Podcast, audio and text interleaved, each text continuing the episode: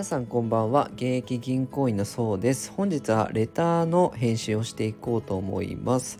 えー、先日ですねいただいたレターでお子様の、えー、お小遣いに関してあのご質問いただいたのでちょっと自分の経験談も踏まえてですねお話ししていこうと思います。まずですねレターを読ませていただきます。えー、こんにちは。いつもためになるお話ありがとうございます。あこちらこそ聞いていただいてありがとうございます。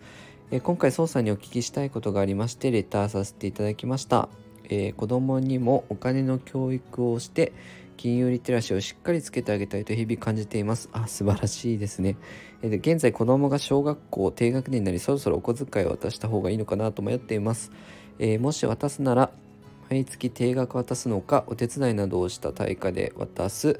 上限金額はしっかり設定しますのがいいのか迷っています。ですがそもそもお小遣い自体何歳から渡すのがいいのかわからなくなっています。今は子供が一人でお店に行って何か買うこともないです。今のところはまだ必要性を感じなかったりもします。宋さんお小遣いについてどのようにお考えられ、えー、お考えになられますか？宋さんがお子さんでいらした時のことなども、え、参考に聞かせていただければ幸いです。お忙しい中お手数ですがよろしくお願いいたします。ということでありがとうございます。レターいただいてね。えっ、ー、とね、お子さんのお小遣いについてね、迷う方多い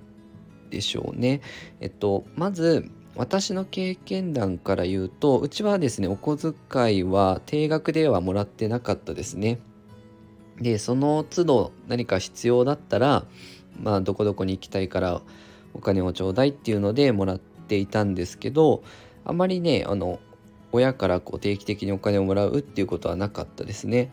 まあ、その反動なのかもしれないんですけど高校生の時はねアルバイトができるようになったので、まあ、高校1年の5月にもうすぐアルバイトを、えー、始めてですね自分で稼ぐようになったんですけどただそれってまあ稀なケースかなとも思うので、まあ、一般家庭だったらやっぱり定期的にお小遣いあげたりとかねあるのかなと思いますので、まあ、その上げ方なんですけど、まあ、お子さんのまあ金融リテラシーをしっかりねつけてあげたいということなので、まあ、まずね私が親だったらねどうするかっていうふうに考えてみたんですけど私ね勉強になったのはあの子供の小学生とかの時に母親があの自分の名義の口座ね作ってくれたんですねゆうちょさんとか郵便局とかの口座を作ってくれてあの今はなかなか気軽にお子さん名義の口座って作れ作りづらくなっていて結構あの青年青年貢献じゃないですね。親権者取引とかしないといけなくて結構面倒なんですけど昔はあのすぐ通帳が作れたので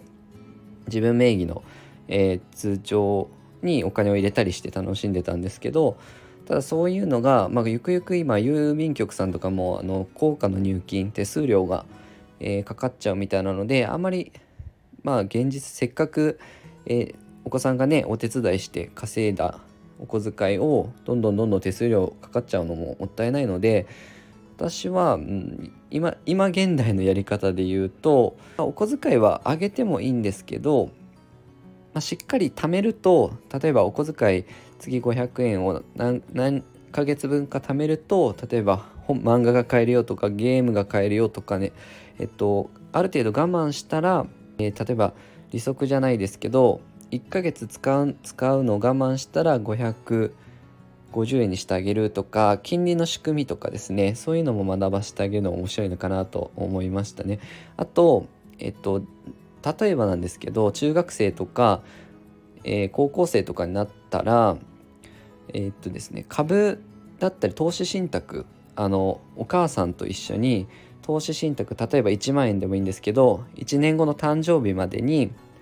どっちがか、えー、の増やせてるか勝負しようっていうあの増やせてた方がボーナスでプラス1,000円なり2,000円なりもらえるとかそれはあの各自の家庭の事情で家庭の財布の事情ってあるのと思うのでそれぞれで決めていただければいいんですけどそういうふうにやるとあのゲーム感覚でどうやったら例えばお父さんにどうやったら勝てるかなとか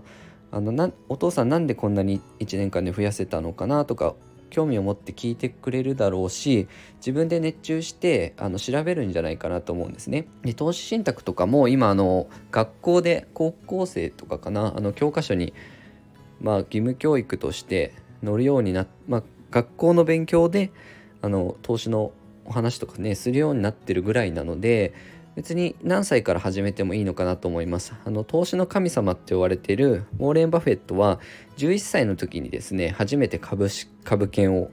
購入したんですよね。なので小学校高学年ぐらいかからもそういうこともやっていってで株式投資がうまくなって億万長者になってるんですけど少し早めの段階小学校高学年とかでもいいんですけど早めの段階からこう運用とか一緒に勉強してみるとお子さん興味を持つだろう持つと思いますし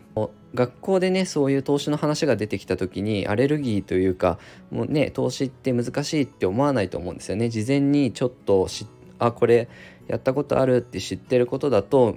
周りの友達とかに教えてあげることもできて自分って金融リテラシー高いんだっていうこう自信にもつながると思うので早めにそういうこう一緒に親と一緒にじゃあどっちが1年後に増やせてるから勝負ねっていう、まあ、いつのどのタイミングで利益確定してもいいですしそれはもう自由だよっていうどんなやり方しても自由だよっていうあのね最初の元金は1万円でとかそういうのをやってみるとね夏休みの期間とかでもいいですし面白いんじゃないかなと思いましたので、まあ、参考にしてみてください。まあ、お小遣いに関しては、えっ、ー、と定額